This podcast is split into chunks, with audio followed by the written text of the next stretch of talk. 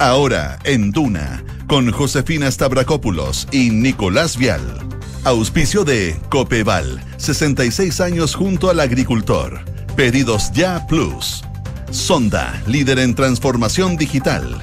Y Credicorp Capital, servicios financieros. Duna, sonidos de tu mundo. 12 con un minuto. Muy buenas tardes. ¿Cómo están ustedes? Bienvenidos a una nueva edición de Ahora en Duna, acá al 89.7. Día miércoles, no se equivoquen, no es lunes. Hoy, pero tiene una pinta de lunes que te la encargo. Totalmente. Hola, ¿cómo están? Sí. ¿Cómo va, Tónico? Bien, pero ya cuando terminemos nuestras pegas del día, vamos a llegar a la casa y vamos a decir, oye, mañana es jueves y ahí Qué rico. todo va a ser maravilloso. Juernes. Sí, Juernes. Con altas temperaturas, ¿viste? Bueno, ayer, no sé si lo, lo sintieron, pero yo me morí de calor. Yo lo pasé pésimo. Ayer. Yo lo pasé pésimo. La, la recolección de dulces con, con niños fue, Ah, verdad. fue calurosa. Pero eso fue antes de ayer. Sí, pero es que te digo por eso, estos, este día eh, Sí. han estado... Pero va a bajar la temperatura. Sí, mira, hoy día la Sí. máxima va a llegar hasta los 31 de nuevo. Cielos despejados, 31 grados. Todavía no se siente, ¿eh? corre como un viento medio primaveral a esta hora de la tarde, pero, pero sí va a ser alta. Hay 23 grados a esta hora de la tarde. Y ya para mañana empiezan a bajar las temperaturas. Mañana vamos a tener una máxima de 29 y el viernes de 26 con cielos parcialmente nublados. Para acá, por supuesto, en la capital. Si vemos a otras zonas del país, les veo, por ejemplo, La Serena, Coquimbo, que lo están pasando bastante mal con los incendios forestales. Sí, pues vamos a estar hablando de eso. Sí, 18 grados como máximo hoy día y se mantiene. Valparaíso, 18 grados a esta hora y ya llegó la máxima. Concepción, 14 grados máxima de 19. Eh, Puerto Montt, 16 hasta ahora, máxima de 21. Así que altas temperaturas para gran parte del país, sobre todo para la zona central. A propósito de lo que decía José, vamos a estar hablando y haciendo la- el balance y actualización de lo que está sucediendo con los incendios forestales, eh, alerta roja en Limacha y otras comunas del país donde está bien complejo este tema y desde el gobierno se han comprometido todos los recursos necesarios para abordar. Claro, se habla de temporada de incendios forestales. En términos prácticos siempre te dicen desde CONAF, eh, los incendios forestales están todo el año. Lo que pasa es que se intensifican por también las condiciones del tiempo. No es por el tiempo que se provocan los incendios. De hecho, cerca del 100%, por no decir casi todo, de hecho los incendios forestales se dan por la mano del hombre, ya sea negligencia, error Intencional. o intencionalidad, que ahí hay un tema judicial más complejo, pero eh, ya hay un plan eh, preventivo desde la Corporación Nacional Forestal, los bomberos, así que vamos a estar comentándoles qué pasa con eso. Y de hecho, el último dato es que la, la Oficina Nacional de Emergencias ha elevado a 39 los incendios forestales en el país.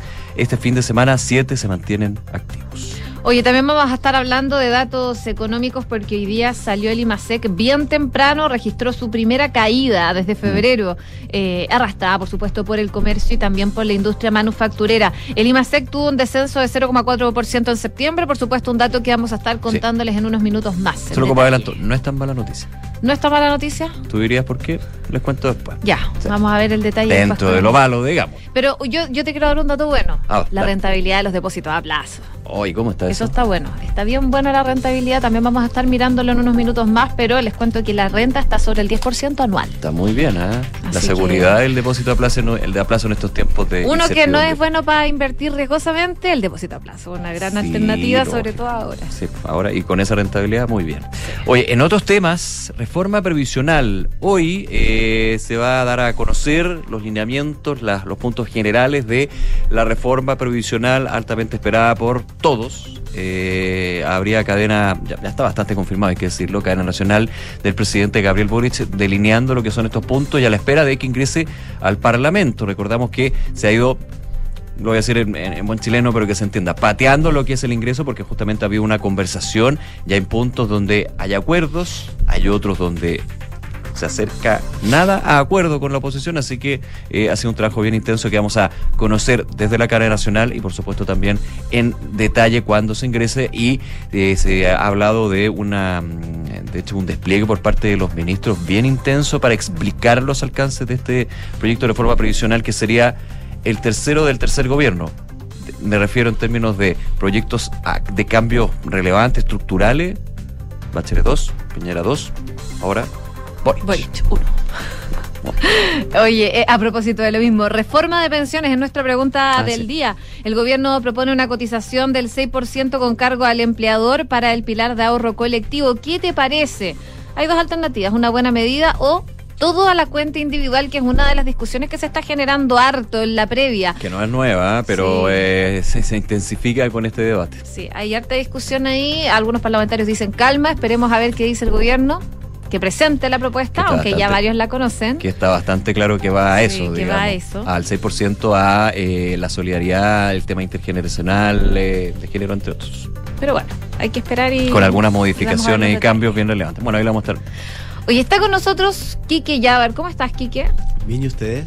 ¿Cómo Bien. estuvo su fin de semana XL L. o XX? Oye, quiero mandar un dependiendo cómo lo ha pasado. Yo quiero mandar un saludo muy especial a todos los alérgicos de Chile porque fue un fin de semana muy terrible desde ayer. Sí. Y hasta el día de hoy yo estoy aquí con los ojos medio hinchados. Pero te he visto peor, ¿eh? Sí, no, pero ya, de verdad. Oye, ¿y ¿cuál, cuál es el pic de la temporada alérgico ahora? ¿Pero hasta cuándo? Hay unos indicadores que hay por internet como un semáforo, como un semáforo parecido ¿Ya? al de la radiación UV. Como el semáforo polen. Exacto. Ya. Y ahí sale cuáles son los alérgenos que están flotando en el aire, así Los que alérgenos. Sí, pero, pero- es conocida esta temporada en todo caso por Sí. ser bien alérgica. así que bueno, ánimo el- para todos. Ánimo, Todo el ánimo. ánimo. Vamos con los titulares. El presidente Gabriel Boric dará a conocer hoy a través de una cadena nacional los detalles de la reforma previsional que busca impulsar su administración. En la antesala a este anuncio, la ministra del Trabajo, Janet Jara, aseguró que esta reforma lleva mucho tiempo esperando y que espera que los parlamentarios puedan llegar a un acuerdo que permita que esta iniciativa se transforme en realidad. La ministra secretaria general de la presidencia, Ana Uriarte, tomó distancia de los comentarios que realizó la líder de la Federación Regionalista Verde Social, Flavia Torrealba, que señaló que el momento constituyente ya no existe, apuntando a que se habría acabado la energía para crear una nueva constitución. En ese sentido, la ministra Uriarte indicó que no puede coincidir con ella porque las fuerzas políticas están haciendo un esfuerzo por generar las condiciones para llevar adelante este proceso constituyente y que existen avances sustantivos esperanzadores en esta materia. El Ministerio de Salud informó 3.139 casos nuevos de coronavirus sin fallecidos registrados, según cifras que fueron informadas por el DEIS. La positividad nacional llega al 16,39%, luego de que se informara el resultado de más de 16.000 exámenes entre antígeno y PCR. En cuanto a camas críticas disponibles, estas llegan hoy a 313 habilitadas a nivel nacional. Ya se los adelantaba, la economía registró su primera caída desde febrero del año 2021, arrastrada principalmente por el comercio y la industria manufacturera. El índice mensual de actividad económica, conocido como IMASEC, tuvo un descenso del 0,4% en el mes de septiembre frente a igual mes del año pasado. Y se postergó hasta el próximo año el juicio contra Sebastián Dávalos, Natalia Compañón y Mauricio Valero en la causa conocida por estafa en el marco del caso Cabal. El inicio del juicio estaba fijado para octubre, sin embargo fue aplazado por la presentación de un recurso de la defensa de Compañón en la Corte de Apelaciones de Rancagua. El ONEM informó de siete incendios forestales activos en todo el país y cuatro de ellos son en la región del Maule. La ONEM informa que a nivel nacional de estas cuatro comunas se encuentran en alerta roja y tres en alerta amarilla, además de un total de 39 incendios forestales en desarrollo. Y Vladimir Putin dio marcha atrás y Rusia volvió al acuerdo para permitir la exportación de granos desde Ucrania.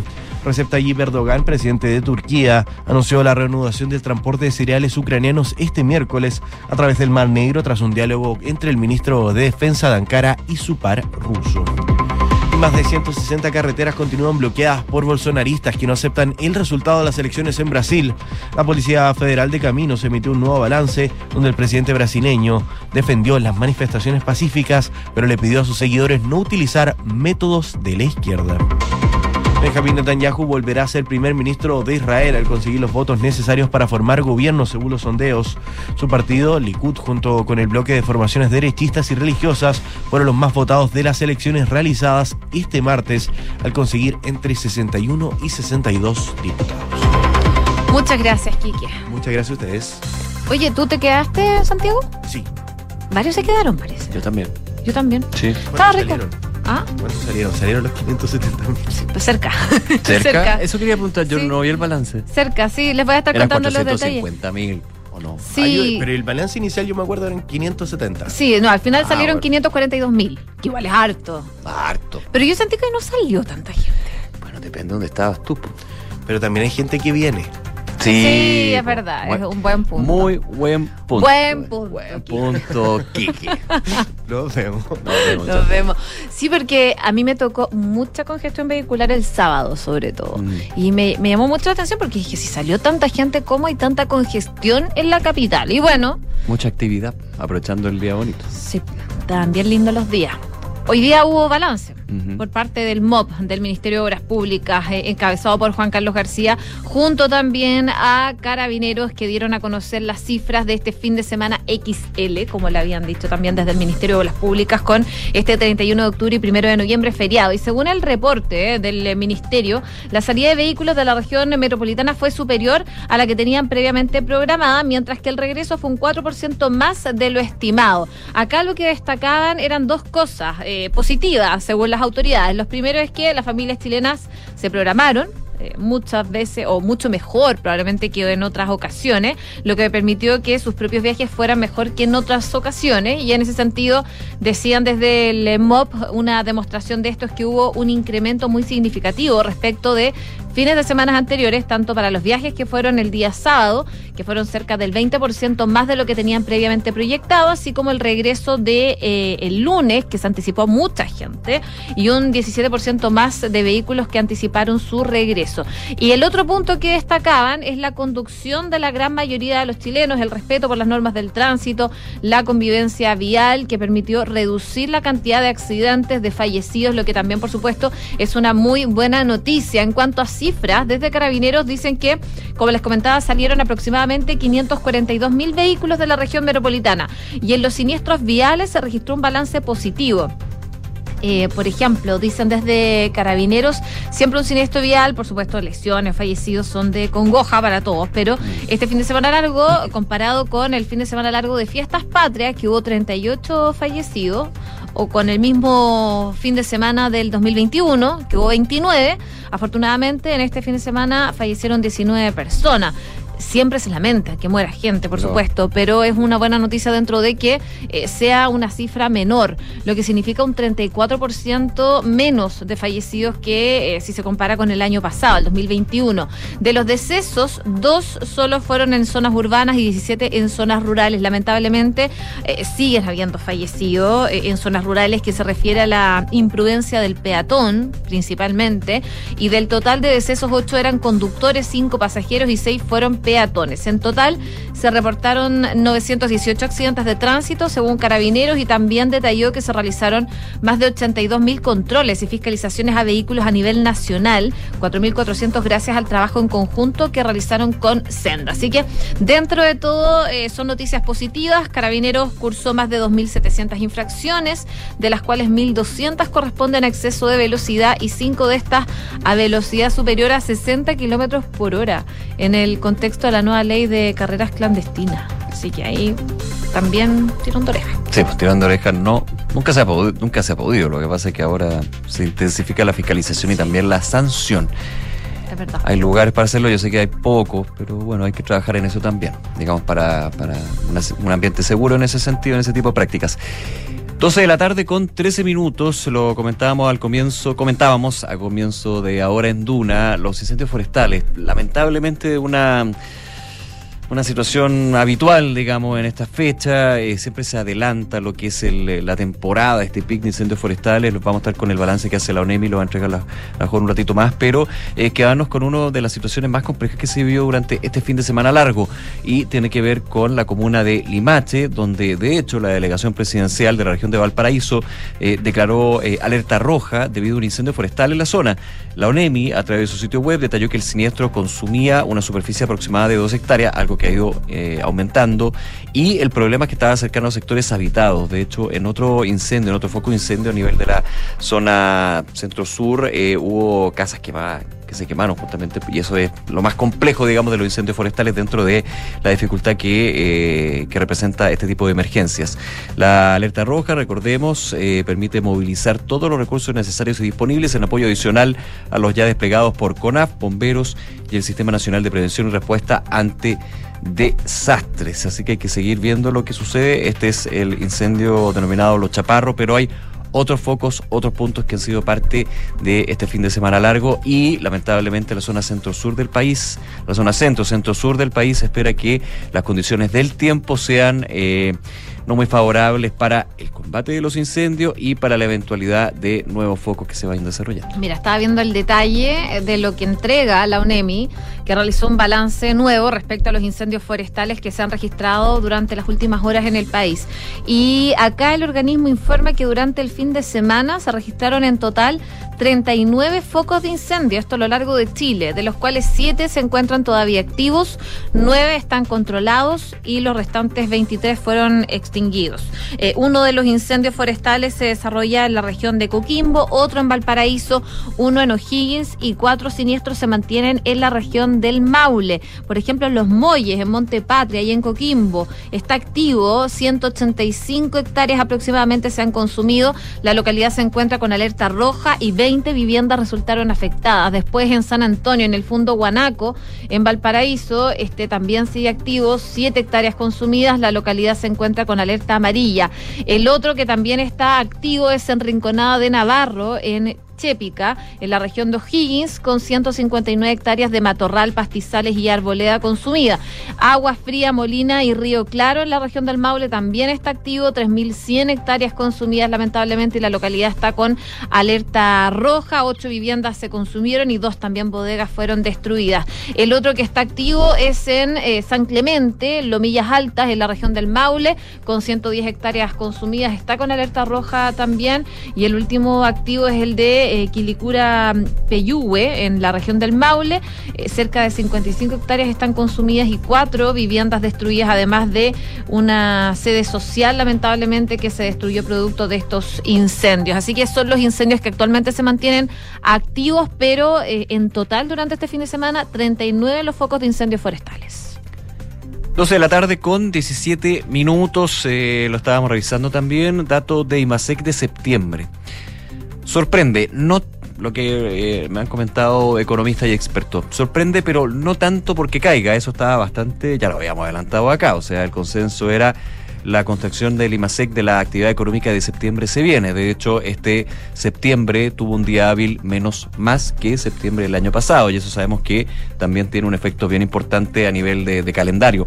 0,4% eh, cayó el IMASEC en eh, el noveno mes del año, en, septiembre, en comparación con igual mes del año anterior. Se esperaba esto, pero la sorpresa vino más bien por eh, la magnitud algunos economistas, algunos eh, que habían sido consultados por encuestas como en, la encuesta de expectativas económicas del Central, esperaban una caída hasta un 1%. Así que por eso yo decía, dentro de lo malo, buena noticia de que no haya sido una caída más pronunciada de lo que se esperaba. Ahora, eso no es para, eh, para celebrar, todo lo contrario, digamos, porque va eh, consolidando lo que lamentablemente ya es una tendencia y una proyección que está bastante consensuada en términos de que eh, Chile va a vivir una recesión. Ahora, como ha dicho el ministro de Hacienda, Mario Marcel, ha mostrado más resiliencia la economía ante el tema inflacionario, ante el tema internacional, ante los temas locales y que justamente se representa en este tipo de datos.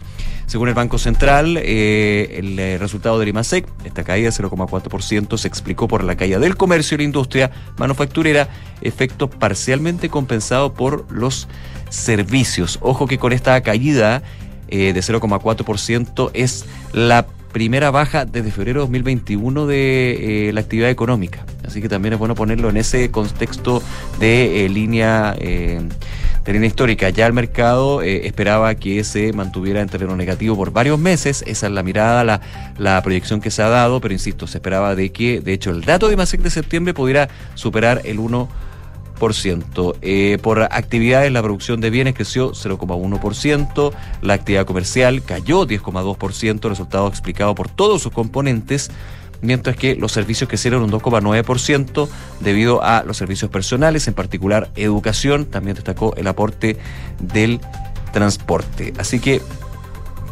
Ahí, esto ya se va.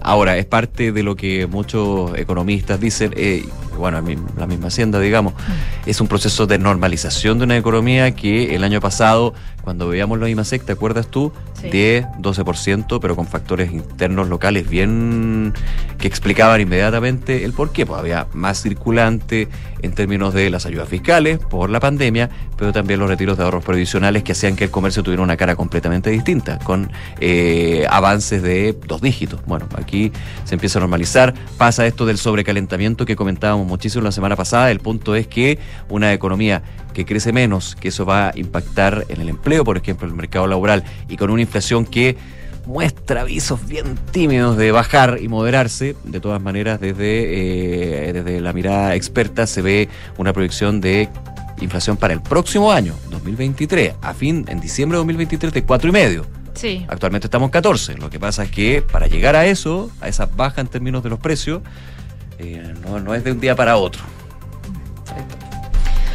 Oye, 12 con 21, hablemos de novedades que podríamos tener hoy día, porque a las 21 horas de hoy el presidente Gabriel Boric te daría a conocer a través de cadena nacional los detalles de la reforma previsional. Por supuesto, un tema que hemos estado esperando hace harto tiempo y con esto también eh, su administración busca aumentar la pensión de los jubilados de hoy y del futuro, junto con realizar una profunda modificación al sistema actual. Ya anteriormente la ministra del Trabajo, Janet Jara, eh, había comentado desde la moneda que llevaba muchos años esperando, así que esperan que senadores y diputados puedan encontrarse en un marco de discusión democrática, en un buen acuerdo que les permita hacer esto realidad. Y en ese sentido reiteró el llamado del Ejecutivo a la oposición, principalmente a abrirse al diálogo antes de permanecer en una posición de rechazo. Y ahí la ministra decía creer que es importante conocer el contenido del proyecto que se va a hacer una presentación pública con todos sus detalles, pero además tener una buena disposición al diálogo, porque si no hay algo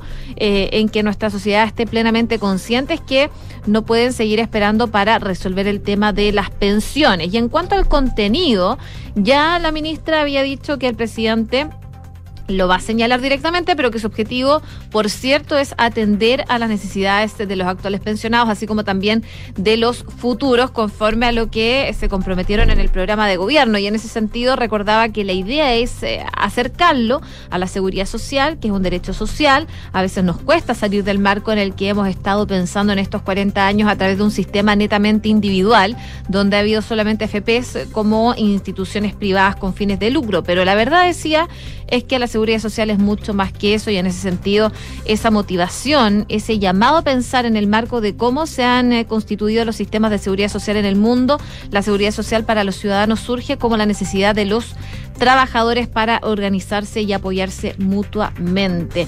También habló la, la, la ministra Ana Uriarte la ministra secretaria general de la presidencia, quien abordó algunas preocupaciones que están generando esta reforma, subrayando que con el nuevo sistema de fondos de pensiones seguirá siendo parte de una cuenta individual, junto con recalcar que van a asistir a un debate técnico muy profundo. Pero claro, es parte de lo que se está evaluando, se está discutiendo en la previa, porque ya hay un, conocimiento de lo que es esta reforma, lo hemos comentado acá en Duna, ya hubo como... Eh, se, difundían unos PowerPoint con expertos, también con parlamentarios. Había minutos, en, minutos, minutas, que, están dando vuelta. Claro, y, ahí muy importante el trabajo que se ha hecho desde el Ministerio de Trabajo y Previsión Social, también la, la, ministra Analia Uriarte, que ha estado en muchas conversaciones con el oficialismo, pero principalmente con la oposición, que de hecho la semana pasada ya hablaban de una contrapropuesta a esta reforma previsional. O sea, recuerda tú que, no, no sé si me equivoco, pero creo que en algún minuto se pensó que la reforma se iba a ingresar, porque un tema es que te lo anuncien, que se sepa, pero, el tema es cuando ingresa, o sea, cuando parte el trámite legislativo, se hablaba de mayo inicialmente, si no me equivoco. Esto se fue, esto se fue, eh, se fue pateando, digo yo, en buen chileno, perdón el chilenismo, pero justamente por eso, porque y aparte eh, este proyecto de reforma previsional, por lo menos lo que se ha conocido, lo que yo le he escuchado, por ejemplo, la Marusic, eh, las notas que ha llevado también en Pulso, la tercera, eh, tiene cambios bien estructurales en comparación al proyecto eh, de gobierno Piñera 2 y el proyecto gobierno Bachelet 2. Mm. Han habido otros cambios entre medio, de todas maneras, para lo que es el pilar solidario, pero aquí, por ejemplo, lo que va a ser, primero la cotización. Eso es un tema que ha sido ampliamente discutido y que de hecho generó que actualmente haya un proyecto de reforma provisional en la Comisión de Hacienda del Senado, sí, está ahí, no, ahí quedó, ese es del gobierno anterior. Ahora, el otro tema, el rol de las AFP, que También. lo que se ha deslizado, lo que ha trascendido, es que dejarían, si se aprueba este proyecto y pasa a ser ley, la reforma, digamos, dejarían de ser administradores de las cotizaciones y serían solamente gestores de inversión. El tema de lo público, lo privado, eh, heredable o no, tema. otro punto que fue que lo adelantaba nuestra querida Mariana, infiltrada y eh, lo de la renta vitalicia y retiros programados. Hay que ver el proyecto, pero eventualmente se, retire- se plantearía el terminar con los retiros programados y quedarse solamente con las rentas vitalicias, un tema así. Pero con un carácter de heredables hasta ciertos, con ciertas características. Bueno, hoy día vamos a ver los detalles en la No cadena se- nacional. Hay un punto, no se van a conocer todos los detalles en, el, en el mensaje del presidente. Pero sí, ya mañana vamos a tener las bajadas de, de los ministros también y, Sí. de, y qué opinan también los parlamentarios, que ya de todas maneras tienen una idea clara respecto de este Eso, proyecto. sí, eso va a ser bien interesante. 12 con 25, te quiero llevar a otro tema. Eh, el Observatorio Alma informó que el fin de semana sufrió un ciberataque. Nadie se salva los ciberataques. Sí, eso Hemos- estaba pensando. Y yo dije, ¿cómo alma? Bueno, Alma le, le- le le tocaron el alma. Le tocaron el Le alma. tocaron el alma, sufrió este ciberataque a sus sistemas que lo obligó a suspender sus observaciones astronómicas. Recordemos que ALMA es el mayor proyecto astronómico del mundo. Está ubicado físicamente en la región de Antofagasta, eh, ahí en San Pedro de Atacama. Eh, bueno, se anunció desde el observatorio que eh, a través de sus redes sociales la amenaza ha sido contenida y nuestros especialistas están trabajando arduamente para restaurar los sistemas afectados, asegurando también que el ataque no comprometió, esto es importante, las antenas de ALMA ni ningún dato científico, muchísimos datos, puros tera que tiene eh, día a día, se está procesando en este observatorio. Dada la naturaleza de esto, aún se explicó desde el observatorio, no es posible estimar un plazo para el regreso a las actividades regulares. Eh, ese es un tema, así que están, están, están parados. Qué complejo. Esto fue eh, lo que estaba viendo en, en- en la cuenta de Alma, del Observatorio de Alma, el sábado 29 a las 6 de la mañana con 14 minutos. Ahí fue el ciberataque a los sistemas informáticos que obligó a suspender las observaciones astronómicas y también su sitio web, obvio que estaban ligados, digamos. Mira, a todos les ha tocado, parece. Nadie se libra de los ataques cibernéticos. Los hackers están ahí al acecho. Oye, y en los minutos que nos quedan, buenas noticias para el cine, los artistas chilenos, porque la chilena Eileen Kuppenheim se alzó con el premio a Mejor Actriz en el Festival Internacional de Cine de Tokio por su papel como protagonista de 1976, el debut como directora que también interpreta Manuela Martellini y, ahí, claro, ella competía en el certamen que concluyó hoy en la capital japonesa frente a las actrices de otras 14 cintas, entre ellas las españolas Asbestas. eh, de un director madrileño y también estoy viendo Mantícora, eh, que también es de un madrileño llamado Carlos Bermunt.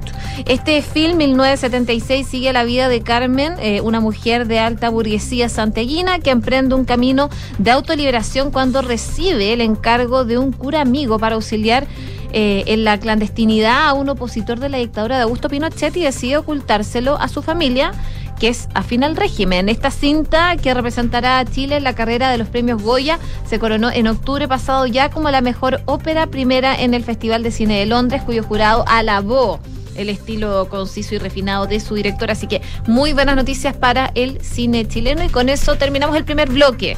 Solo el primero de ahora en Duna. Te recuerdo la pregunta del día, les recuerdo a ustedes para que compartan con nosotros su opinión sobre lo que va a ser el anuncio esta noche en cadena nacional del presidente Boric de la reforma previsional. Reforma de pensiones, gobierno propone cotización del 6% con cargo al empleador para pilar de ahorro colectivo. ¿Qué te parece? Primero, buena medida. Segundo, todo a cuenta individual. Comenta con nosotros, participa eh, y comparte con nosotros tu visión a través de Dura.cero y todas nuestras plataformas. Oye, ¿viste que Paris Hilton llegó a Chile? Sí, está.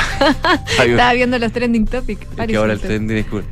¿Qué decía? Eh, como, en verdad, la Paris Hilton, una señora como que le preguntó el aeropuerto. Es ella. Sí, porque No, iba, pues sí, a estar- iba a participar en la gira de la Teletón. Sí, viene también a temas de, de, de su Sí, de su perfume. Sí, de su business. Pero Ya. aparte también va a visitar un instituto de la Teletón ahí escoltado por Don Francisco. Mira, Mario Kreuzberg. mira tú. Sí. La fama llegó a Chile. La Paris Hilton.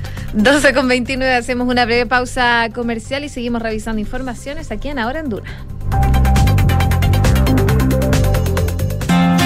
Hablemos de tendencias, de vivir en comunidad y disfrutar los espacios comunes de tu edificio. Esto es Inmobiliaria Hexacón y su proyecto Casa Bustamante, con departamentos estudio, uno y dos dormitorios. Un edificio de estilo industrial y con espacios exclusivos para su comunidad, como gimnasio, cowork, salón gourmet, quincho, terraza y vistas panorámicas. Vive como tú quieres vivir. Conocen más en www.exacon.cl. Enfrentar el cambio climático es tarea de todos. Duna, por un futuro más sostenible. A pocos días del inicio de la COP27, que se celebrará en Egipto, la Organización de las Naciones Unidas ha alertado que los últimos compromisos internacionales sobre el clima están muy lejos de responder al objetivo del Acuerdo de París de limitar el calentamiento global a 1,5 grados Celsius. Tras recibir el último resumen de cumplimiento de los compromisos de las 193 naciones firmantes, la Oficina de Cambio Climático de la ONU advirtió que todo indica que el mundo avanza hacia un calentamiento de 2,5 grados para finales de siglo. Es por esta razón que la COP27 presentará nuevas oportunidades para retomar el rumbo hacia un proceso de descarbonización acelerado, en la medida que los países aumenten su ambición climática. Acciona, expertos en el desarrollo de infraestructuras sostenibles para recuperar el planeta. Estación Plaza Gaña. Combinación con el nuevo Centro Médico de Clínica Alemana. Porque tu salud está en el centro, ya abrimos las puertas de nuestro nuevo Centro Médico Plaza Gaña de Clínica Alemana. Podrás agendar tu hora con médicos en más de 20 especialidades, realizarte exámenes de laboratorio clínico, imágenes y más. Reserva tu hora en clínicaalemana.cl. Clínica Alemana. Si es tu salud, es la alemana. 1710. 1711. 1712. Nuevos árboles plantados. Nuestro compromiso sigue creciendo. Por cada híbrido Toyota que recorra las calles, plantaremos un árbol nativo, que junto a más de 1.700 árboles ya plantados, darán vida al gran bosque Toyota en el sur de Chile. Iniciativa que ayudará a cuidar del medio ambiente y reducir la huella de carbono. Conoce más en bosque.toyota.cl. Hola, ¿sabías que el Ministerio de Vivienda y Urbanismo tiene un programa llamado Pequeños Condominios que permite a las familias que cuentan con un terreno construir nuevas viviendas, siendo una solución para el hacinamiento y el allegamiento? Con el programa Pequeños Condominios puedes mantenerte en tu barrio de siempre y mejorar tu calidad de vida a través de soluciones con mejor estándar habitacional. Conoce más detalles de este subsidio y el plan de emergencia habitacional en www.mimbu.cl. Si queremos cambiar el mundo, primero tenemos que cambiar nosotros. Por eso en Anglo American estamos cambiando nuestra forma de hacer minería, con medidas que contribuyen a la lucha contra el cambio climático. Como parte de nuestras acciones, pusimos en marcha la primera planta de hidrógeno verde para minería en Chile y el primer camión minero impulsado por hidrógeno verde del mundo. Porque si el cobre es determinante para el futuro, su producción también debe serlo. Por el cambio climático, lo estamos cambiando todo. Anglo American. Conoce qué más estamos cambiando en chile.angloamerican.com.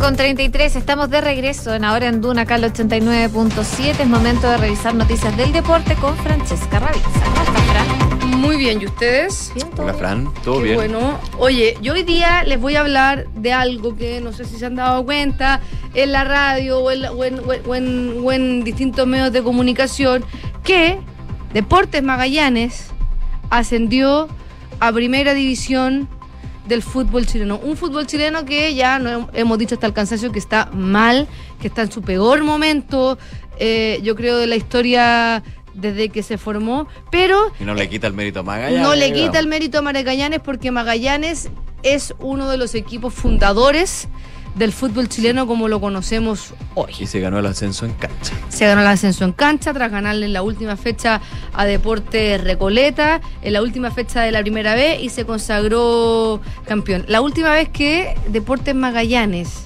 jugó un partido de primera división fue en 1987 Oh. ante Audax Italiano. Ahí estaba tanto Audax como la academia, como se conoce a, a Deportes Magallanes, eh, estaban los dos descendidos y finalmente los dos descendieron. Y es uno, como les decía, de los clubes con más historia del fútbol chileno, porque se formó como un equipo de la escuela normal, que originalmente se llamó Atlético Escuela Normal, y después, en este proceso estaban apoyados por el director de esta institución, se sumaron a la Escuela de Artes y Oficios para, para enfrentar, por ese entonces, todo esto en el amateurismo, al poderoso Atlético Unión. Cuando se fusionó la Escuela Normal con la Escuela de Artes y Oficios, se formó un club que se llamaba Britannia FC un club donde habían algunos jugadores, algunos alumnos de la escuela normal y también docentes de la escuela normal. Entonces otros alumnos dijeron, oye, nosotros queremos jugar también y no nos dejan en Britannia. Paralelo que se llamaba Baquedano FC. Y Baquedano FC empezó a tener mucho más éxito y Britannia empezó a tener mucho menos éxito y finalmente los jugadores de Britannia dijeron, ¿podemos ser parte de Baquedano? Claro, pueden ser parte de... Pues claro. Pues claro. Y cuando se une, los de Britannia se unen a Baquedano, en 1904 fueron aceptados en la Asociación de Fútbol de Santiago, que posteriormente pasó a ser la primera división del fútbol chileno. Y ahí dejan de llamarse Baquedano y pasan a llamarse Magallanes Atlético. Después se llamó Club Social y Deportivo Magallanes y después ya como, como lo conocemos ahora como Deportes Magallanes. ¿Por qué se llama Magallanes y un club que se formó en Independencia y que después pasó a ser eh, un club de la comuna de San Bernardo donde está hasta el día de hoy muy identificado con, con esa comuna?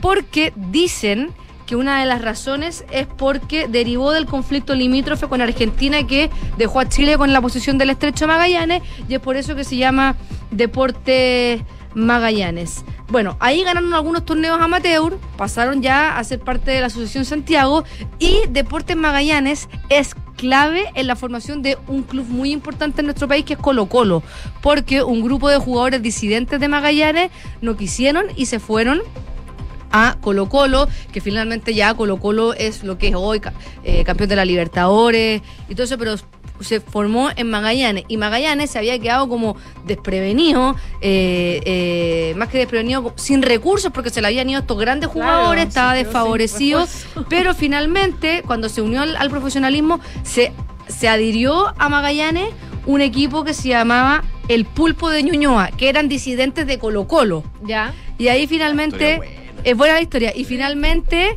después Magallanes se, se convirtió en bicampeón del fútbol chileno, entre el, y después, esto es en el 1920 y 1921, y después se convirtió en el primer tricampeón del fútbol chileno de la primera división con los títulos del de 1933, 1934 y 1935. Un récord que solamente logró Colo Colo igualar al consagrarse eh, Colo Colo eh, tricampeón en 1991. O sea, por muchos años Magallanes fue el único tricampeón del fútbol chileno. Ahora tenemos tetracampeones, pero por mucho tiempo el tricampeonato fue algo que solamente le perteneció a Magallanes. Además, eh, en 1949 se convirtió en el primer equipo chileno en ser campeón de copas internacionales cuando jugó el torneo del Pacífico en Guayaquil y se enfrentó a Alianza de Lima de Perú, Aucas de Quito, Barcelona y Emelec de Guayaquil y ahí se quedaron con el título. Ya en los años 60 empezó un declive de Magallanes donde descendieron, después del 62 nuevamente regresaron a la primera división, pero no con la gloria que habíamos visto en los años anteriores. De hecho, el 83 lograron jugar la Copa Libertadores sin grandes éxitos, solamente le pudieron ganar a los uruguayos de Bellavista en el Estadio Centenario y el 86 descendió eh, finalmente hasta hoy, eh, debido principalmente a las grandes crisis económicas. Después, en los años 2000, Magallanes eh, fu- eh, también se sumó a esta corriente que comenzó a pasar en el fútbol chileno de las sociedades anónimas. Y ahí con las sociedades anónimas ya empezaron a tener escuelas formativas, eh, eh, escuelas filiales, equipos filiales también en, en- en- otras comunas y además eh, se, profesionaliz- se profesionalizaron y hasta el día de hoy tienen el complejo deportivo en Mayoco y eh, Magallanes además eh, tiene datos históricos del fútbol chileno más allá de su ascenso y descenso porque eh, el primer jugador de Magallanes en ser convocado a la selección chilena, en la primera selección chilena del fútbol chileno fue Carlos Ormazábal, que además fue el primer capitán de la selección chilena en 1910. Los últimos fueron Claudio Toro, Luis Venegas en, en los años 84 y entre medio también hubo jugadores como José Avendaño, Francisco Lajera, Enrique Abello, Florencio Barrera, Jorge Córdoba, Sergio Valdés. Algunos no, ni siquiera han escuchado estos nombres, pero son grandes referentes también de, de Magallanes y de una época eh, del fútbol chileno que, al, que a algunos a veces se le olvida porque bueno, no la alcanzaron a, a vivir y, Claro. y no, es que de verdad a veces como hay grandes referentes del fútbol o del deporte nacional, pero uno no los conoce porque bueno, la tecnología ha hecho que uno pueda ver YouTube y ver partidos, pero antes ni siquiera había registro gráfico Sí, pero o, mucho más o más- si no salía en la tele. claro, no- o más allá de las portadas de la revista Eran Estadio. partidos que se escuchaban por la radio. Se escuchaban por la radio, entonces hay grandes personas y jugadores que han sido clave en el desarrollo del fútbol chileno y también en, en Deportes Magallanes hay mucho de ello. Hay otros ídolos de Magallanes que uno los eh, están asociados a otros equipos, por ejemplo, Adolfo Neff, Hugo Basay y Alberto Quintano, que si bien son ídolos de Colo Colo y, Quintano de la U, también son considerados ídolos en, en Deportes Magallanes. De hecho, yo me metí a la página y están en el- la sección ídolos, están estos jugadores y también han jugado jugadores más recientes que también han sido parte de la selección chilena o de otros grandes equipos de, del fútbol chileno, como por ejemplo Mar González, José Luis Villanueva. Han jugado el Mago Jiménez, está jugando ahora que anunció su retiro ya del profesionalismo una vez que termine la Copa Chile. Está jugando el Chester Cortés también, que, que no, es, no, es, no, ha sido un jugador muy destacado, pero también un jugador como con mucho tiempo y ha, y ha pasado por varios equipos en el, en el fútbol chileno. Carlos Villanueva, que también tuvo un pasado por Medio Oriente, ahora está en, en Barcelona. Y Felipe Flores, que fue... eh, un jugador que igual trascendió en Colo Colo, el de los goles importantes en, en Colo Colo, también han pasado por ahí, un club con mucha historia, no por eso en muchos equipos lo, lo- lo- han festejado su, su ascenso o muchos jugadores porque de verdad es un club histórico en el fútbol chileno que además Todos tiene tienen historia, digamos, que lo relaciona con Magallanes. con Magallanes. y aparte Magallanes tiene algo que es muy eh, es patrimonio también de- del fútbol chileno que es la bandita de La Magallanes que a los partidos que van hay una banda organizada con, con instrumentos y tocan durante todo el partido ¿Te canciones acuerdas tú cuando eh, por la ley de seguridad de los estadios se implementó, eh, querían que no estuviera mal la bandita Sí. de Magallanes y tuvieron que hacer peticiones especiales aplicando como un patri- y tenía como un patrimonio patrimonio de, de la cultura Claro, porque- la bandita. porque es distinto, sin desmerecer, pero Sí, las bandas organizadas de, de los otros equipos son más cánticos, que son súper organizadas también, También. que están ahí. Pero esto es una banda donde hay eh, eh, instrumentos de. Bueno, está lo- el, el típico bombo, los tambores, hay instrumentos de viento. Entonces, de verdad, es todo un espectáculo ir a ver, si es que no han tenido la oportunidad de ir a ver a Deportes Magallanes o ver a la bandita de verdad. Vaya, ahora que van a jugar en la primera división, van a lo mejor eh, estar, van a jugar con sus equipos de los que son hinchas. Claro. Porque antes había que ir a verlos a la B. eh, de verdad eh, va a ser un espectáculo porque es demasiado lindo y yo creo lo personal que representa lo que el fútbol chileno al día de hoy carece, que es que vuelva la familia al estadio, que ver un partido de fútbol es algo sano, es algo que es para la familia y que eh, una banda familiar organizada puede atender a, eh, o o sea, alentar a su equipo y no como a veces que finalmente las bandas de los otros eh, de los otros equipos que finalmente son las barras finalmente se mezclan porque hay personas que se dedican a, a- a cometer delitos o ser delincuentes. En la banda de Magallanes eso no pasa. De verdad es un espectáculo, así que felicitaciones a, a Magallanes que, que llega a la primera división en un momento súper complicado del fútbol chileno y también, no sé, marca como un punto ahí. Qué buena noticia, en todo Sí. caso, Que suban. Muchas gracias, Fran. Que estén bien. Nos vemos. Chao, Fran. 12 con 44. Vamos al mundo. Porque hay novedades de Brasil. Brasil, sabemos, lo vimos el fin de semana, tuvo elecciones, la segunda vuelta presidencial. Eh, Finalmente, eh, Jair Bolsonaro va a terminar su periodo, llega, o más bien vuelve, Lula da Silva, y ya se han generado una serie de problemas porque simpatizantes de Jair Bolsonaro, que no están aceptando los resultados de las elecciones presidenciales, continúan bloqueando el tránsito en al menos 150 carreteras federales durante la madrugada del día de hoy, según lo que publicaba O Globo. La información fue dada a conocer en el último balance policial de caminos y que el martes ya se había registrado aproximadamente 270 bloqueos. Las protestas son realizadas por adeptos del presidente Jair Bolsonaro, quienes siguen descontentos por la victoria de Lula, a pesar del discurso ofrecido por el mandatario, en el que eh, repudió la interrupción del libre tránsito al catalogar esto como una acción similar a las que hace la izquierda. Para el momento, las autoridades logrado desarticular más de 600 manifestaciones públicas y han ubicado al menos eh, 1.992 puestos de control para poder preservar la libertad de tránsito. Bolsonaro lo que dijo es que las manifestaciones pacíficas siempre van a ser bienvenidas, pero reforzó que sus métodos no pueden ser los de la izquierda, que siempre perjudicaron a la población, como la invasión de propiedad, la destrucción del patrimonio y no permitir el derecho a ir y venir. El presidente habló por primera vez de todas maneras desde los resultados de las elecciones del domingo, habló recién eh, ayer, y ahí el mandatario... Eh, se reivindicó como líder de derecha y no se refirió a la derrota. Tampoco habló de su rival Lula da Silva, quien ganó los comicios y es el presidente electo. Nunca de menciona, Brasil. nunca menciona a Lula. Nunca lo menciona. dice, voy a seguir la constitución. Bueno, sí, eso. Como- Ahora, lo que pasa es que uno pensaba que el discurso de Bolsonaro iba a ser eh, acusar fraude electoral. Lo Sí. que de hecho ya fue descartado por el, eh, uno de los ministros de, de Bolsonaro que va a estar a cargo de la transición, la transición al poder. Entonces eso ya se es el descarta. 31 de enero, ¿no? El 31, no, pues que el, el 1 de enero. el primero. El 1 de enero asume. Ah, ya, entonces Claro, ya. el 30 perfecto. sí, el 1 Ya. de, de enero asume Lula y se esperaba eso, po. tantos días, habían protestas por todas partes, de, de- Que siguen, sí, que de, de seguidores de, de Bolsonaro.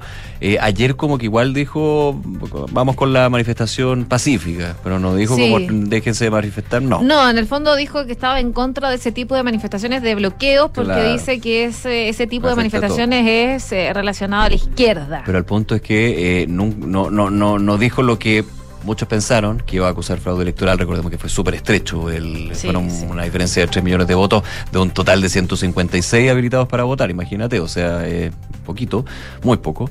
Eh, pero el- el análisis que se ha hecho y la interna que se empieza a conocer es que habría preguntado a muchos de sus eh, seguidores más cercanos y le habrían dicho en realidad no. Si quiere no reconozca, pero eh, acusar fraude ya es un tema de otro nivel y, otra cosa. y no se da acá. Mira, en Sao Paulo decenas de manifestantes y camiones eh, permitían el paso por solo uno de los tres carriles en ambos sentidos de la principal carretera que conecta ese estado con la región centroeste del país. Los camiones eh, estaban tocando la bocina, mientras sobre mm, el asfalto los manifestantes que vestían de camisas amarillas de la selección de fútbol agitaban las banderas frente a los vehículos que pasaban.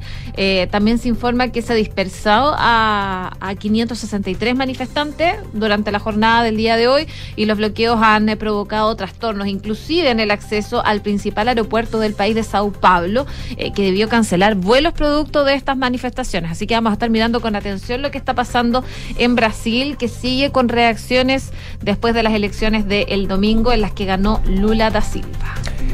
12 de la tarde con 48 minutos, eh, ha aumentado la tensión, característica tradicional, pero aquí ya empieza a ser bastante más complejo, entre las dos Coreas. Esto porque intercambiaron lanzamientos de misiles que por primera vez cayeron en sus respectivas aguas. Este incidente empeora aún más el clima eh, que se vive en esa región.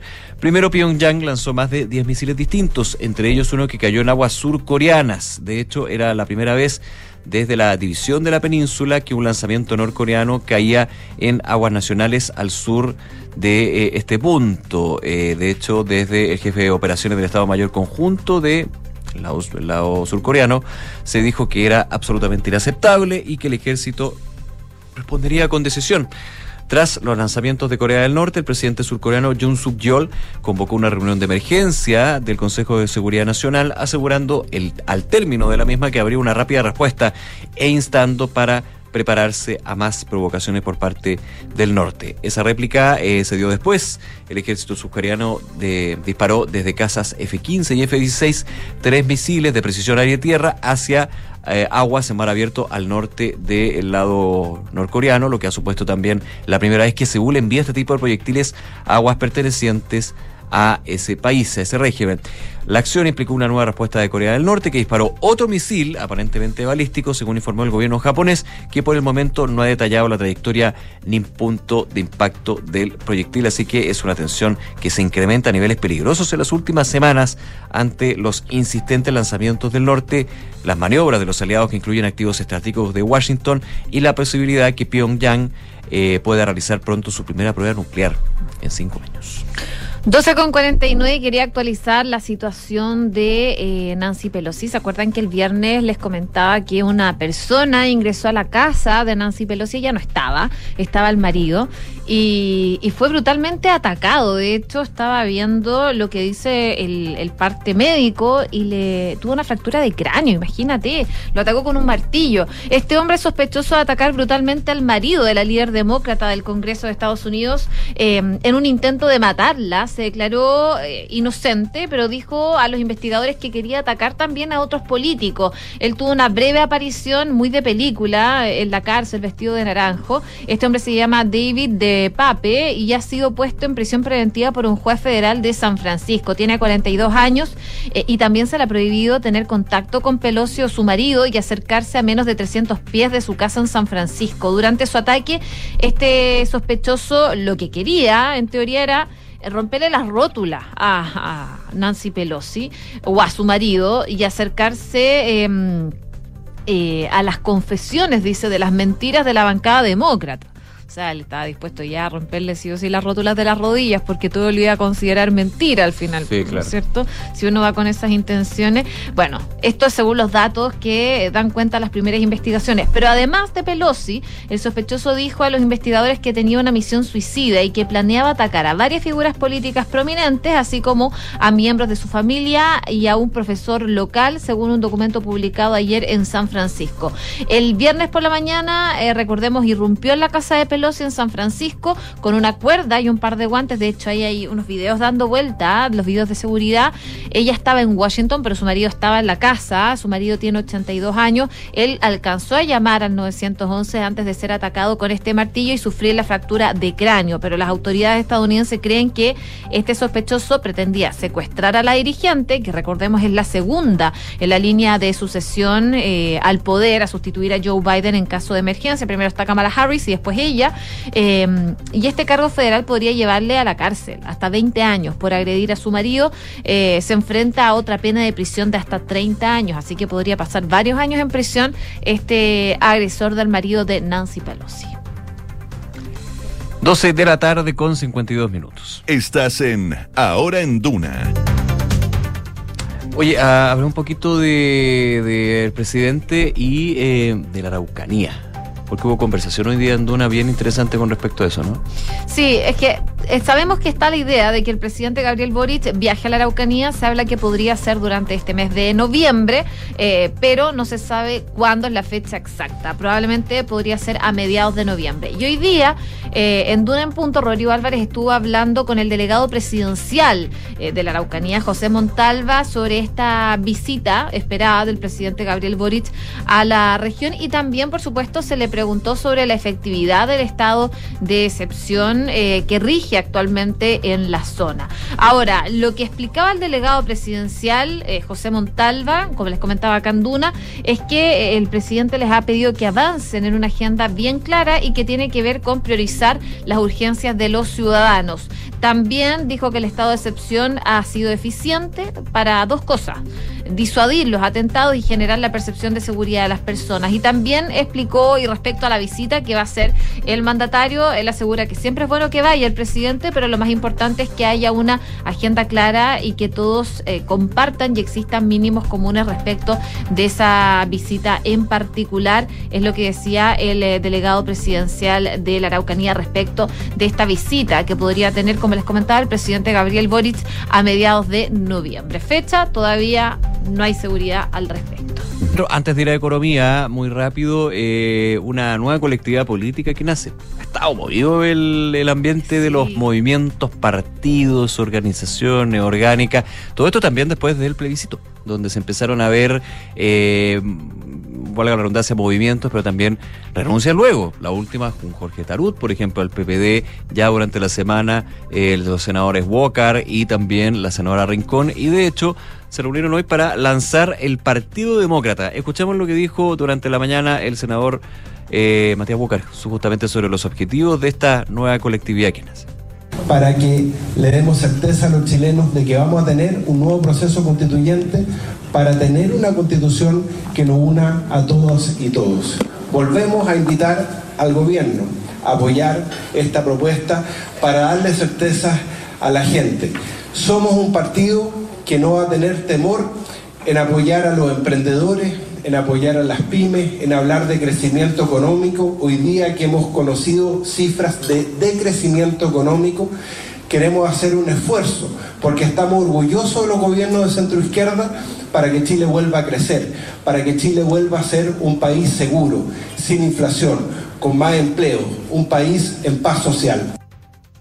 Entonces las declaraciones del senador Matías Walker, pendiente, pero ahora ya con esta nueva colectividad que es eh, el Partido Demócratas. Es Partido Demócratas. Demócratas. Sí, no es Partido Demócrata porque hay otro Partido Demócrata En que... Estados Unidos. Claro, que en Estados Unidos. Entonces el Partido Demócratas, con la firma del acta de sus 100 miembros fundadores, eh, fue lanzado este miércoles. Incluye a personeros de la de la democracia cristiana, que salieron de la democracia cristiana, otros partidos de la exconcertación, Ciudadanos y el movimiento 50 más UNE. Eh, el secretario general del partido será el expresidenciable del Partido Radical, también fue líder de esa colectividad, Carlos Maldonado, y se presentaron como vicepresidentes Marcelo Urrutia, María Paz Fuensalida, el abogado José Gabriel Allen Parte, el exdiputado Jorge Tarut, que el fin de semana anunciaba su renuncia al PPD.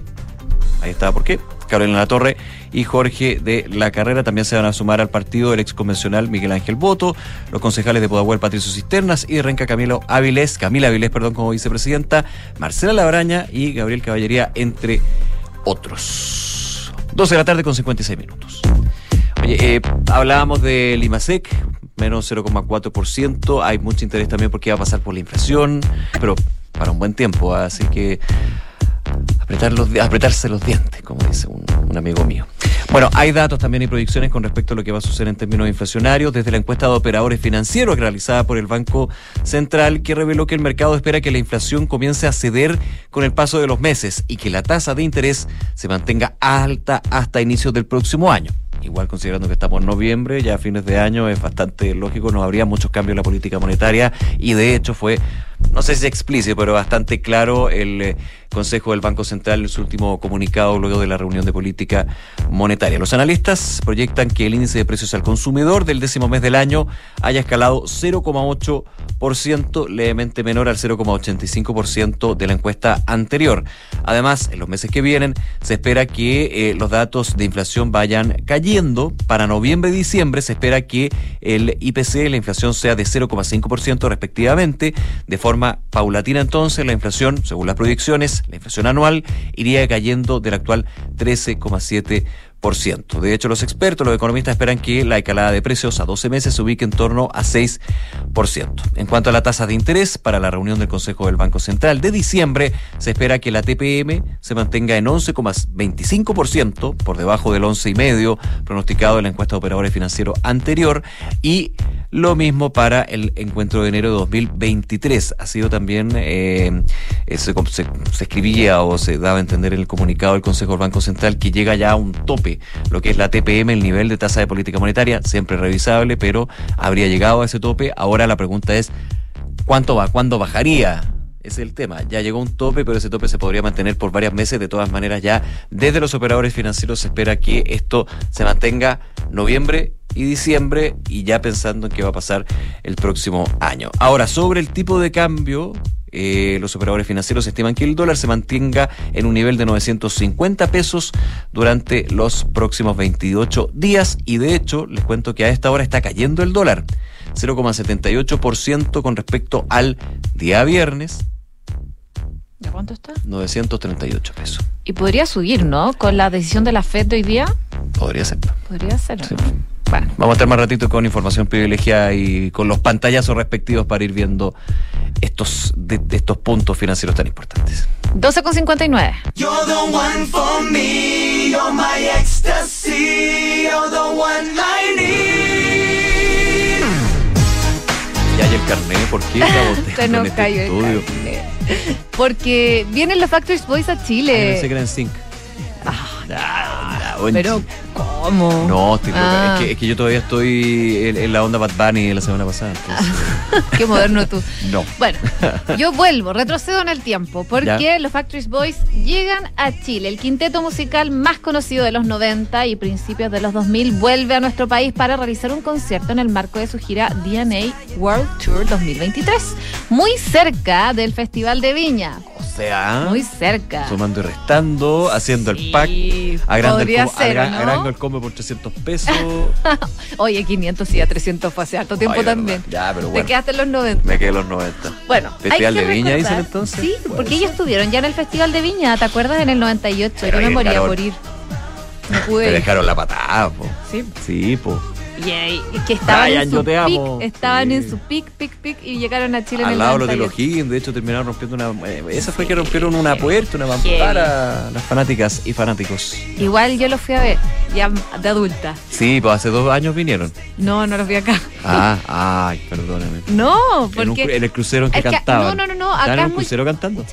Yo encuentro que acá es muy caro ir a ver conciertos. Tú me has dicho eso, sí. Fui Sí, a pues, Las pues. Vegas y era mucho más barato y era como un estadio, era como el Caupolicán. Entonces los teníais súper cerca. Tiradas de la ruleta te va a dar un pase gratis No, para yo no, los no soy Boys. jugadora, me, me cargan los juegos, pero, pero sí, oye, así que vienen a Chile, Sausalito. vuelven en el Sausalito, eh, hay fecha parece, pero no estoy segura, miércoles primero de febrero parece que Ah. fecha, sí, sí, esa es la fecha para que se presenten. Y de acuerdo a lo que les- con lo que está informando la productora, que es de G Medios, la venta general de entrada para este concierto de los Backstreet Boys en Chile va a comenzar el próximo jueves 10 de noviembre, así que queda poquito. A las 11 de la mañana. Así que si son fanáticos de los Backstreet Boys Ay, o quieren. la otra que vinieron para viejos acá se llenó y todo. Sí, sí, Yo yo, no que fui. todavía llenan estadio.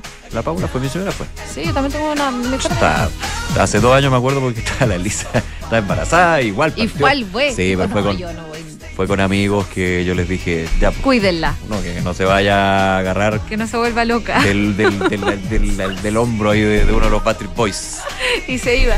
Claro. Chao. Y Chao, se- Nico. Sí, era- esa era la preocupación. Me imagino. pues. Sí, pues.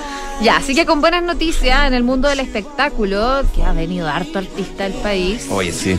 Terminamos este segundo bloque de Hora Anduna, pero seguimos con noticias. Y déjame recordar la pregunta del día, que está en, nuestra, en nuestro Twitter, también en eh, duna.cl. Dice así: Reforma de pensiones. Gobierno propone cotización del 6% con cargo al empleador para pilar de ahorro colectivo. ¿Qué te parece? ¿Buena medida o todo a la cuenta individual? Comenta con nosotros. Pausa y volvemos para revisar más informaciones acá al 89.7.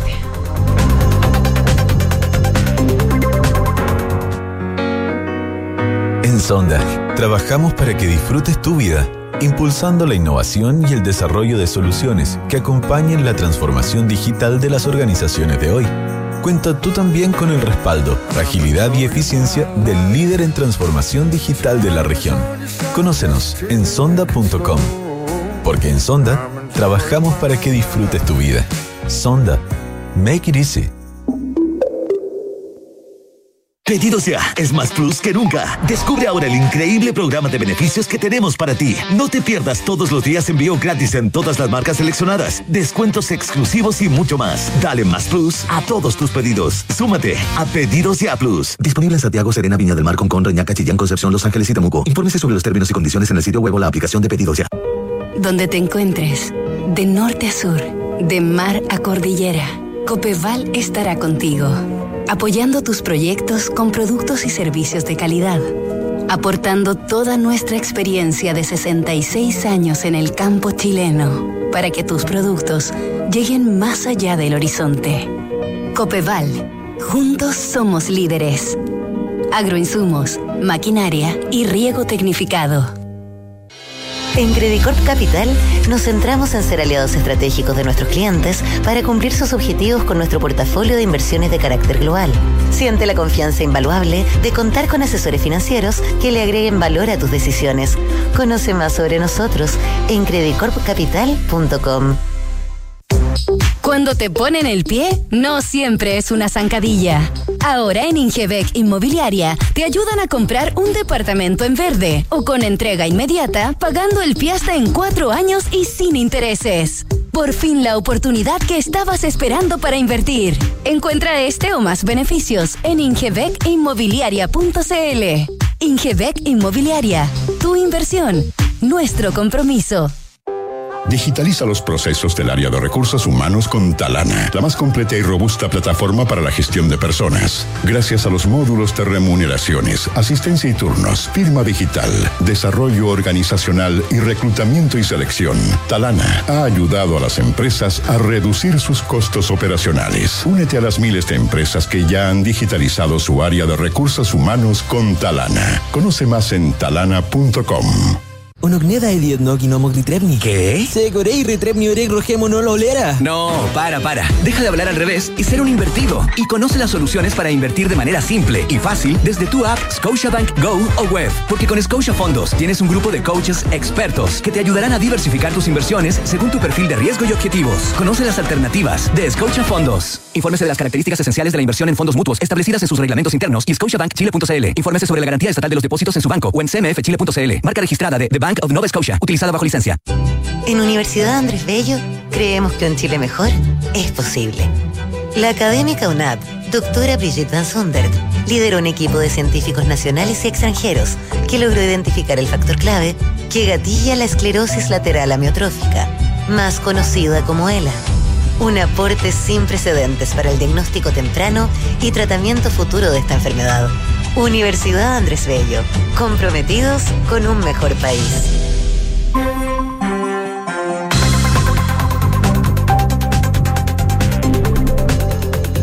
Una con seis minutos, estamos de regreso en ahora en Duna, acá el 89.7. En Santiago se espera una máxima de 31 grados. Y estamos nuevamente con Kiki Yabar para hacer un resumen de las principales noticias en los titulares. El presidente Gabriel Boric dará a conocer hoy a través de cadena nacional los detalles de la reforma previsional que busca impulsar su administración. En la antesala de este anuncio, la ministra del Trabajo, Janet Jara, aseguró que esta reforma lleva mucho tiempo esperando y que espera que los parlamentarios puedan llegar a un acuerdo que permita que esta iniciativa se convierta en realidad. La ministra secretaria general de la presidencia, Analí Uriarte, tomó distancia de los comentarios que realizó la líder de la Federación Regionalista Verde Social, Flavia Torrealba, que señaló que el momento constituyente ya no existe, apuntando que se habría acabado la energía para crear una nueva constitución. En ese sentido, la ministra Uriarte indicó que no puede coincidir con ella porque las fuerzas políticas están haciendo un esfuerzo para generar las condiciones para llevar adelante el proceso constituyente y que existen avances sustantivos esperanzadores en esa materia. Carabineros informó de un amago incendio en el Instituto Nacional Barros Arana que tendría características de ser intencional o por el traslado de elementos incendiarios al interior del recinto. Según comunicó la policía uniformada, habría seis detenidos por el hecho, de los cuales uno es mayor de edad los otros cinco menores, luego de que encapuchados también lanzaran bombas Molotov a personal de Carabineros. Mañana los senadores Walker y Rincón, en compañía de otros líderes políticos de centro izquierda, quienes estuvieron por la opción rechazo en el plebiscito de salida, lanzaron el nuevo colectivo político Demócratas, que tendría como objetivo proponer ideas y gestión para mejorar el país. En el lanzamiento, los participantes aseguraron que parte importante de la labor será también trabajar por las certezas en el camino que permita avanzar hacia una nueva constitución. Miles de brasileros bolsonaristas se han agolpado los cuarteles militares exigiendo un golpe de Estado contra el recién presidente electo Luis Ignacio Lula da Silva. Las movilizaciones han sido convocadas paralelas a las protestas de camioneros que bloquean carreteras con el mismo objetivo desde el pasado lunes, aunque esas manifestaciones han perdido fuerza después de que el propio presidente Bolsonaro las desautorizara y determinara que su gobierno tiene que iniciar el proceso de transición con el equipo de Lula. La primera ministra de Dinamarca, la socialdemócrata Mette Frederiksen, presentó su dimisión un día después de la ajustada victoria de su bloque en las elecciones legislativas como preludio de las negociaciones para formar un nuevo gobierno. Los socialdemócratas aspiran a formar un nuevo ejecutivo más allá de las divisiones tradicionales, lo que sería todo un reto en el país escandinavo luego de los ajustados comicios. Muchas gracias, Quique. Muchas gracias a ustedes. Hoy a las 9 de la noche entonces se va a realizar la cadena nacional por parte del presidente Gabriel Boric a propósito de la reforma previsional que va a ser ingresada en los próximos días al Congreso. Según eh, lo que se consigna ya por varios medios, lo que se quiere hacer es eh, en el Palacio de la Moneda dar a conocer los detalles de este proyecto que es parte de las principales reformas del programa de gobierno del presidente Boric. Durante esta jornada, de hecho, se está reuniendo ya en el despacho de la ministra vocera de gobierno, Camila Vallejo, entre algunos ministros del comité político, eh, la ministra del Trabajo, Janet Jara, también el líder de la cartera de Hacienda, Mario Marcel, y eh, se están alineando los próximos pasos a seguir desde el punto de vista comunicacional de cara a lo que va a ser la presentación de esta reforma previsional. Estaba viendo que la Isa Caro está en la moneda y que ya comenzaba este comité y según el propio Ejecutivo que mm, reservó el destino del 6% de la cotización adicional, se tratará de una reforma moderada y robusta, manteniendo el carácter mixto del sistema, mientras que desde la UDI solicitaron al gobierno buscar consensos en la reforma previsional que va a ingresar al Congreso y desde el oficialismo pidieron coherencia a Chile Vamos en su supuesta intención de avanzar hacia un Estado social democrático de derecho. Una de la tarde con 10 minutos. eh, vamos a estar muy atentos, por supuesto, a la cadena nacional, a lo que va a ser el eh, eventual, no sabe cuándo, pero el ingreso de la reforma previsional, las explicaciones, los detalles, por sobre todo lo que va a ser el trabajo legislativo. Pero hay otros temas, por supuesto, varios temas que van a ser parte también el día domingo. El hogar Cerro Castillo, el cónclave oficialista. Podría incluir hasta alcaldes, ¿ah? Y alcaldesa. Sí. O por lo menos eso están pidiendo desde la Asociación Chilena de Municipalidades. Eh, va a haber este cónclave en el Palacio de Gobierno ubicado en Cerro Castillo, en Viña del Mar. Ahí se espera reforzar el trabajo para mejorar el quehacer diario. Y en el oficialismo ya señalan que luego la cita podría trazarse los próximos pasos a seguir. Obviamente también estaría bien marcado este cónclave, uno entiende, por lo que va a ser la presentación de la reforma previsional. Hay varios temas que están ahí presentes que estaba viendo una nota aquí de Bio Bio que ha hablado con varios actores del oficialismo, por ejemplo, el eh, presidente de Comunes, Marco Velarde, quien dijo que es importante saber en qué escenario estamos, eh, asegurando que todas las protestas pueden eh, todas las propuestas, perdón, pueden orientar la acción para superar el momento económico y la crisis de seguridad. Y esos son dos focos que claramente van a estar en la conversación. Uno entiende la seguridad por un lado, ha habido un eh, tono, muchos dicen distinto por parte del gobierno para abordar los temas de la delincuencia, el crimen organizado, no desde el origen, pero sí en la forma como se plantea el trabajo del Ejecutivo y también en la, en la conectividad, digamos, con distintas organizaciones, con distintas instituciones que tienen que trabajar con respecto a este punto. El tema económico, ¿para qué decir? Los datos que conocimos el día de hoy, esta caída del IMASEC de 0,4%, pero por sobre todo la situación inflacionaria se habla justamente y es parte de lo que se está dando actualmente la discusión del proyecto de ley de presupuesto, de cuál tiene que ser la mirada fiscal, de política fiscal del gobierno para poder enfrentar un 2023 en recesión y con presiones inflacionarias que se van a mantener, que irían moderándose. Bueno, ese es otro de los temas que van a estar presentes en este cónclave. El presidente del Partido Liberal, por ejemplo, Patricio Morales, indicó que es importante mostrar un liderazgo de unidad, mientras que la vicepresidenta de Convergencia Social, Jimena Peralta, en esta nota lo consigna Bio Bio, tiene una mayor reflexión, dice que es importante sentarse a conversar y potenciar las distintas características de ambas coaliciones. Y esto para cerrar, obviamente, un cónclave donde declaraciones de lado y lado en las denominadas almas o dos almas del oficialismo, socialismo democrático, eh, a dignidad. Hay un tema ahí, pues se ha llamado a, a la unión hacia la fuerza, a estar más unidos por parte del gobierno, pero el conclave de Cerro Castillo van a ser quizá un minuto de, ¿cómo se dice? De Sinceridad. de sincerarse, sinceridad, sincerarse, de, de sacarse un poquito y no sé, va a estar, va a estar interesante ese punto. Una con 13. Oye, estamos mirando con atención lo que está pasando con los incendios forestales. De hecho, la ONEMI elevó a 39 los incendios forestales en Chile durante el fin de semana, una situación que por supuesto preocupa. Debido a esto, hay autoridades que mantienen activas las alertas rojas en las comunas, por ejemplo, de Montepatria, allá en Coquimbo, en Paredones, en O'Higgins, en Río Claro, Molina, eh, Peyúgue, en San Clemente, en el Maule. Eh, queremos hablar sobre este tema con el gerente de prevención de incendios de la CONAF, Pablo Lobos, que ya está al contacto telefónico. Pablo, ¿cómo estás? Muy buenas tardes. Muy buenas tardes, Josefina y Nicolás. Bueno, ¿qué, qué se sabe hasta ahora de los incendios forestales? Sabemos que es algo que ha ido moviéndose, hay incendios que se han logrado apagar o extinguir, pero eh, hay unos que siguen activos y que sigue la alerta roja. ¿En qué está la situación ahora? Mira, el día de ayer, por ejemplo, hubo un total de 43 incendios activos durante el día, de los cuales logramos extinguir 23, eh, controlar 13. En estos minutos, ah, esta información hasta hace un rato, teníamos eh, seis incendios en combate ah, y dos alertas de incendios que estábamos ya próximamente a controlar durante esta, eh, durante el transcurso de la tarde. Efectivamente, eh, las regiones de Coquimbo, Maule y O'Higgins fueron las más complicadas durante este fin de semana largo y eso producto de condiciones meteorológicas excepcionales, pero lamentablemente cada vez más recurrentes.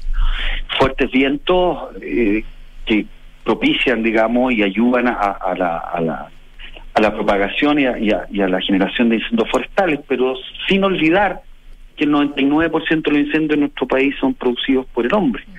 Por lo tanto, de no mediar la, la, la negligencia o la intencionalidad de- del hombre, digamos, no tendríamos que sufrir de esta problemática en nuestro país. Pablo, eh, tú mencionabas la- las condiciones meteorológicas. En los puntos donde están todavía los focos activos, eh, se proyecta que se mantendrían. Obviamente eso complejiza aún más el trabajo de la CONAF, también de bomberos y el combate a los incendios forestales, ¿no? Sí, mira, eh, si bien es cierto las condiciones han mejorado el día de hoy y, y de acuerdo a la Dirección Meteorológica de Chile, las condiciones van a mejorar un poco desde el punto de vista de, de- de los incendios forestales para los próximos días, eh, no olvidemos que, que- que las condiciones, digamos, de altas temperaturas, baja humedad relativa y vientos continúan en muchos sectores. Pero esto nos da una ventana para poder, digamos, a- atacar y combatir de mejor eh, manera los incendios forestales. Eh, en estos minutos, el incendio de agua fría, ubicada en la comuna de Molina, región del Maule, ¿cierto? El incendio que, que más convoca recursos en estos minutos. Va a una superficie aproximada de 3.500 hectáreas, por confirmar, dado que hay mu- una situación compleja de humo que también no nos deja operar con aeronaves, ¿cierto? Y solo estar con el, el combate terrestre, bueno, que son ambas, ambas son, son son actividades complementarias en, en lo que es el control de incendios forestales.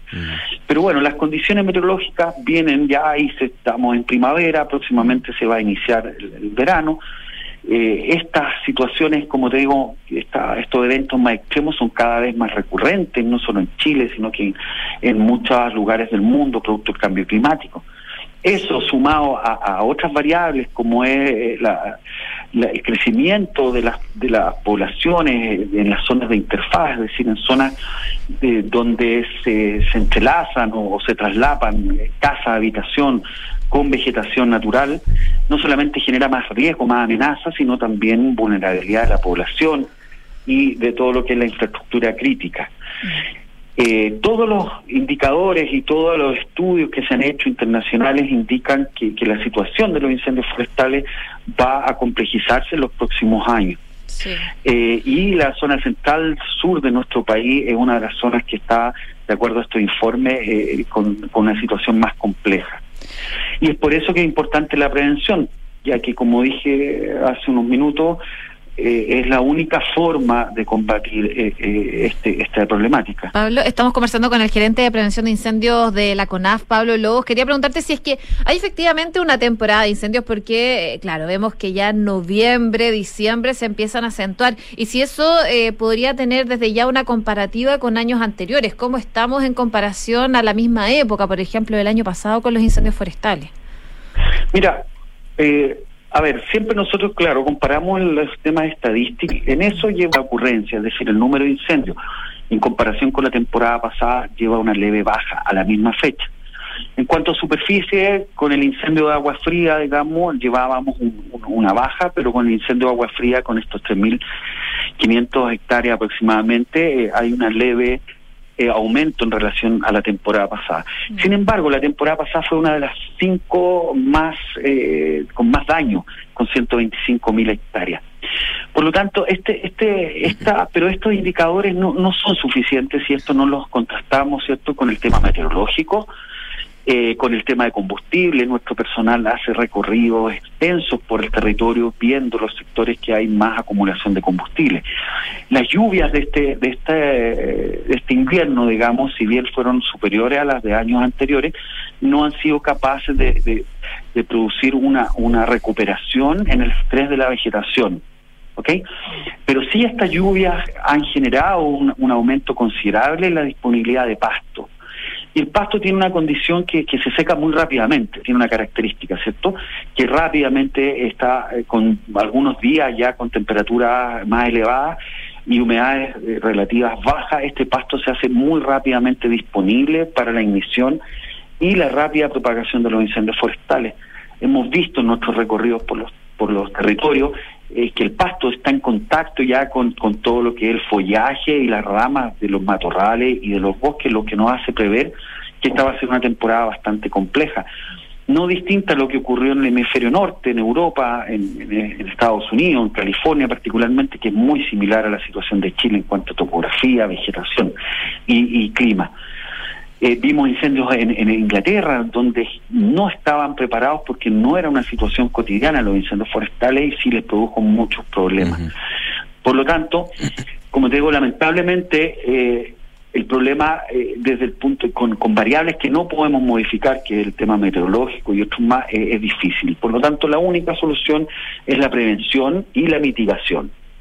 Y respecto a eso, bueno, nos coordinamos con un sinnúmero de, de- y articulamos con un sinnúmero de, de, de actores, tanto públicos como privados, Ministerio de, de- de Energía, eh, Ministerio de Obras Públicas, Ministerio de Vivienda y Urbanismo, con municipios, con empresas forestales, con empresas agrícolas, mineras, concesiones viales, Ministerio de Educación, policías, Ministerio Público. Es, como te digo, es innumerable la cantidad de, de colaboraciones y articulaciones que nosotros tenemos, ya que este es un problema de todos, no es un problema de CONAF, este es un problema de todos y somos todos responsables también de aportar un granito de arena a la solución de esto. Muy bien. Muchas gracias, Pablo Lobos, por esta entrevista con Ahora en Duna. Que estés muy bien. Muchas gracias a ustedes. Gracias, que esté muy bien, chao. Una de la tarde con 21 minutos, nos vamos yendo, pero les recuerdo la pregunta del día. Reforma de pensiones, gobierno propone cotización del 6% con cargo al empleador para pilar de ahorro colectivo. ¿Qué te parece? La primera alternativa, buena medida, hasta el minuto 8,8%.